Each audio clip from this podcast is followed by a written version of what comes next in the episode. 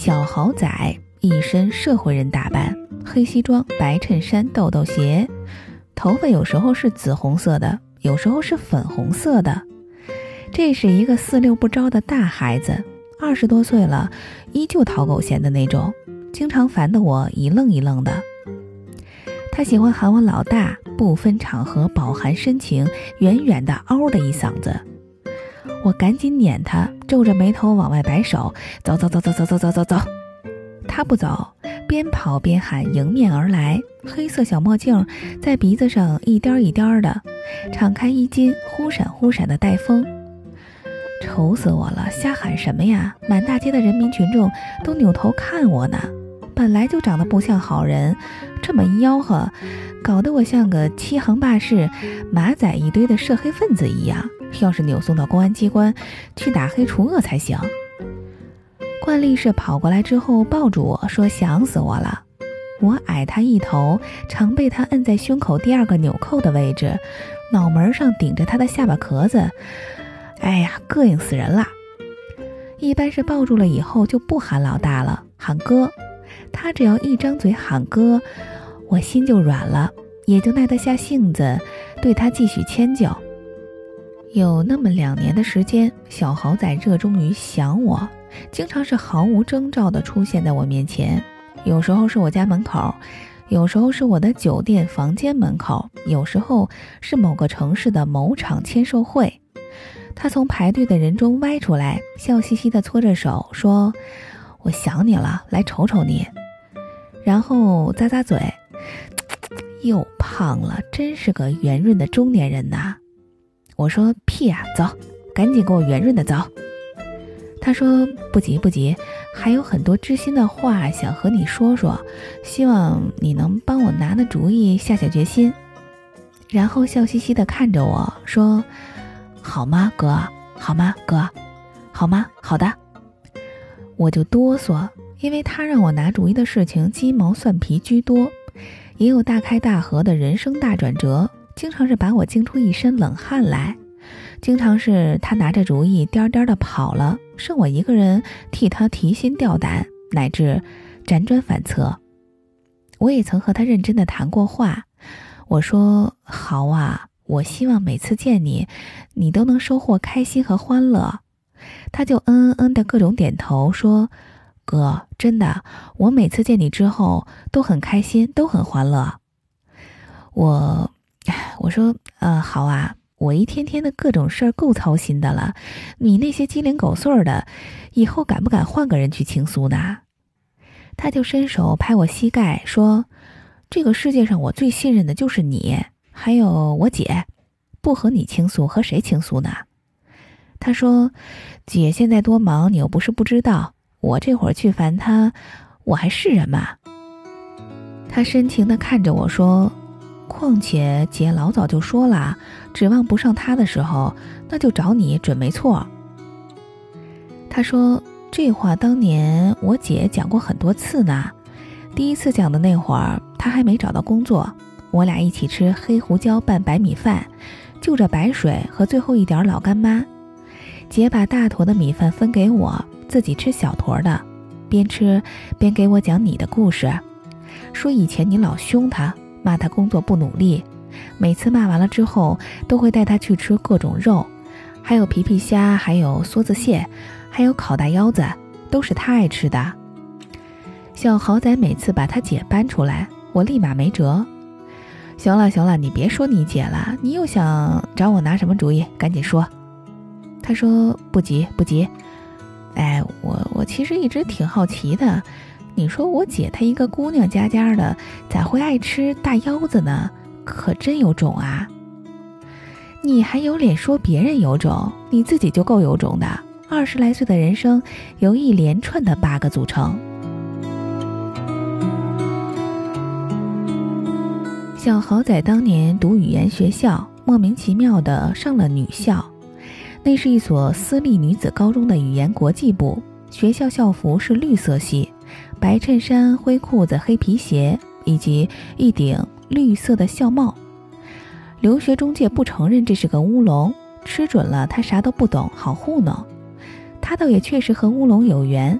刚出国那会儿，脑子一热，给自己起的外文名叫兰博基尼，所以后来曾一度被人喊作铁牛。笑话他的都是他的留学生同学。那个时候他在南半球，澳洲。小豪仔是山西人，家境还不错，但没矿。出国的时候十六岁，据他描述，那时顽劣的厉害，屡屡被学校劝退，被家里人从山西送去了河北新集育才中学，又送到了布里斯班。总之，国内是没人能收拾他了。干脆放任他去祸害南洋的众生，正是天不怕地不怕的年纪，玩心重。他走的是兴冲冲的，很没有良心的样子，满脑子的袋鼠和考拉。过安检的时候头都没回。和很多他走西口的祖辈一样，大瓶的陈醋装在他行李箱里，想让他想家的时候抿上两口。装箱的时候他不屑。表示怎么带走还会怎么带回来，绝不会喝上半口，喝了算他怂。到欧洲后的第二个月，他可怜巴巴地打电话回家，说喝完了，满世界买也买不到，这边的超市没有中国醋，只有日本酱油。出国前说好了，寄宿家庭会是一个亲切、热情的靠谱家庭，到了后，他被分到了一个混血的单亲家庭。他蜗居在一个几平方米的小房间里，虽说并非楼梯下面的储物间，但也颇有哈利波特姨妈家的感觉。那户人家待他很不好，基本不搭理他，更谈不上什么照顾，只当他是只无足轻重的小狗。饭菜完全不合口，人家不肯为他而迁就。他饥肠辘辘了几天之后，自己跑去超市买饼干。英语水平太初级，很多单词读不懂。转悠了半天，在一个奇怪的货架上买到了很特殊的一种饼干，分量倒是足，好大一袋儿，造型也和国内的不同，不是一片儿一片儿的，而是一粒儿一粒儿的饼干豆，很硬，不甜，嚼起来嘎嘣脆的，很痛快。他躲在自己的小房间里，抿一口老陈醋，塞一把饼干豆。后来醋喝完了，也不好意思从冰箱里随便取牛奶，于是用自来水送。快两个月之后才知道他吃的是狗粮。那个时候他已经吃了好多袋儿，吃的发色锃亮，目光敏锐，动作机警，却也不能怪他不认识狗粮。家境虽然说不错，但是年龄小，见识少，太多事物在他的知识结构之外。他后来有两次找我倾诉失恋后的难受，自己总结说，可能是当年狗粮吃的太多，活该当单身狗。当年点醒他那是狗粮的是个短发小姐姐，眉清目秀，很帅气的那种。超市里遇见好几次，好几次排队都恰好排在他身后。那天他走出超市门口，边走边把袋子撕开小口，抓一把塞进嘴里，嚼得嘎嘣脆。身后忽然传来一串哒哒哒哒的急促脚步声，那个小姐姐张牙舞爪地追了上来，二话不说捏住了他的脸，掰开了他的嘴，眼泪汪汪地皱起了眉头。眼泪汪汪的小姐姐和他说的第一句话是：“谁让你这么小就出来留学的？”第二句话是边推搡边说的：“少废话，跟我走。”小豪仔那时稚气满脸。虽未成年，但也已经比他高出一个头。但不知怎的，他一张嘴，他马上变成了一个真正的小朋友，需要牵着过马路的那种。小姐姐带他去吃了烤鸡肉，小姐姐不让他多说话，只让他埋头赶紧吃，自己拖着下巴看着他，欲言又止，轻声叹息。饭后，小姐姐非要送他回家，正遇上寄宿家庭的主人刚抽完大麻。白痴一样的坐在客厅里笑着，小姐姐皱着眉头，呆呆的站了一小会儿。临走的时候，一步三回头。第二天，带他吃的家家三杯鸡；第三天是重庆酒家的麻辣烤鱼；第四天是旱季的招牌菜；第五天，小豪仔冒着迷路的危险找了很久，乖乖的等在他学校门口，没等到；第六天也没有。第七天，小姐姐哒哒哒的跑过来，踮起脚尖儿摸他的头。他说：“今天没有好吃的了，姐姐刚交了房租，钱不太多了。”很快又哄他说：“姐姐马上就可以找到工作了，等挣到钱了，接着带你吃肉。”小姐姐挥手告别，走了一会儿，扭头问他：“都说了没钱了，你怎么还跟着我呀？”小猴仔就笑，远远的喊。不用吃肉啊，我只是想和你一起吃饭，吃什么都行。那天他们俩吃的是黑胡椒拌白米饭，就着白水和老干妈。小姐姐把大坨的米饭分给他，自己吃小坨的，边吃边说：“他以前有个哥哥，是他老大，老凶他，骂他工作不努力。但每次骂完了之后，都会带他去吃各种肉，还有皮皮虾，还有梭子蟹，还有烤大腰子。”都是他爱吃的，小豪仔说：“姐，你流口水了呢。”小豪仔翻兜，厚厚的一沓钞票。姐，你现在也是我老大了，我学会怎么去银行取钱了，咱们想吃什么都行。搞了半天才搞明白，吃狗粮是个乌龙，不是因为穷，他并不是家里节衣缩食送出国当小留学生，小姐姐却并不肯吃他的请。后来，小姐姐常带他吃饭，但从来不让他请客，一直到现在。小姐姐对小豪仔说：“你既然喊我姐姐，那只要咱俩吃饭，那必须由我来买单。”小姐姐说：“这是个习惯，我的那个老大，从认识他那天起，只要和他吃饭，从来不许我买单。”说这话那会儿，他和小豪仔一起吃饺子，正是南半球的夏天。热气腾腾的饺子吃的两个人满头大汗，小豪仔诧异，他一个湖南妹子咋吃饺子时也像北方人一样咔咔咔的嚼大蒜？他笑着说：“他曾经在山东住过好多年，习惯了。”小姐姐拿出手机，说要给他老大发条信息拜个年，因为这会儿国内的除夕快结束了，要赶在北京时间夜里十二点之前。他说：“这也是一个习惯。”他已经持续了很多年。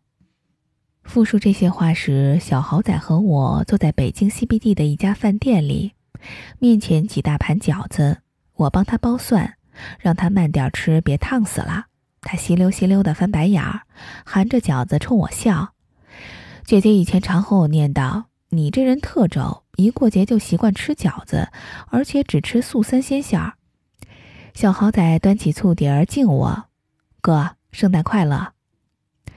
是喽，你姐姐说的没错，有些习惯一旦养成，总是懒得改。比如吃饺子只吃素三鲜，比如但凡吃面，总爱吃西红柿鸡蛋面，滚烫滚烫的西红柿鸡蛋面。小豪仔的姐姐是我妹妹，异父异母的亲妹妹。十几年来，我一直喊她敏敏，杂草敏。那片。的地方是游牧人拥有着的家乡，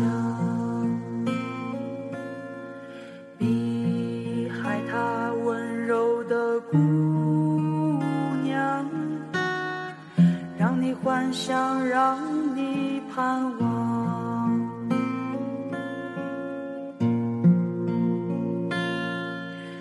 美丽雪山。望不到方向，像我期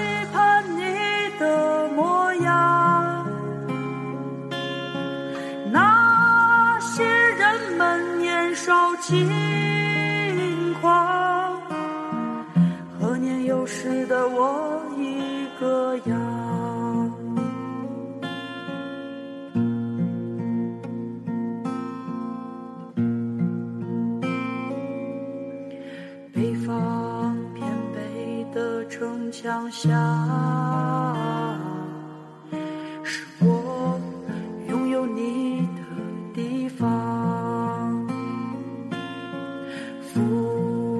桥碧波荡漾回首影子留在年少。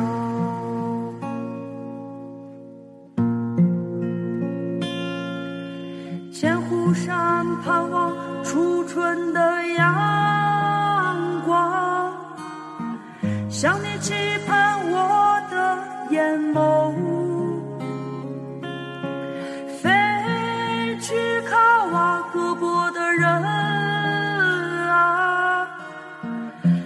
生活，充满希望。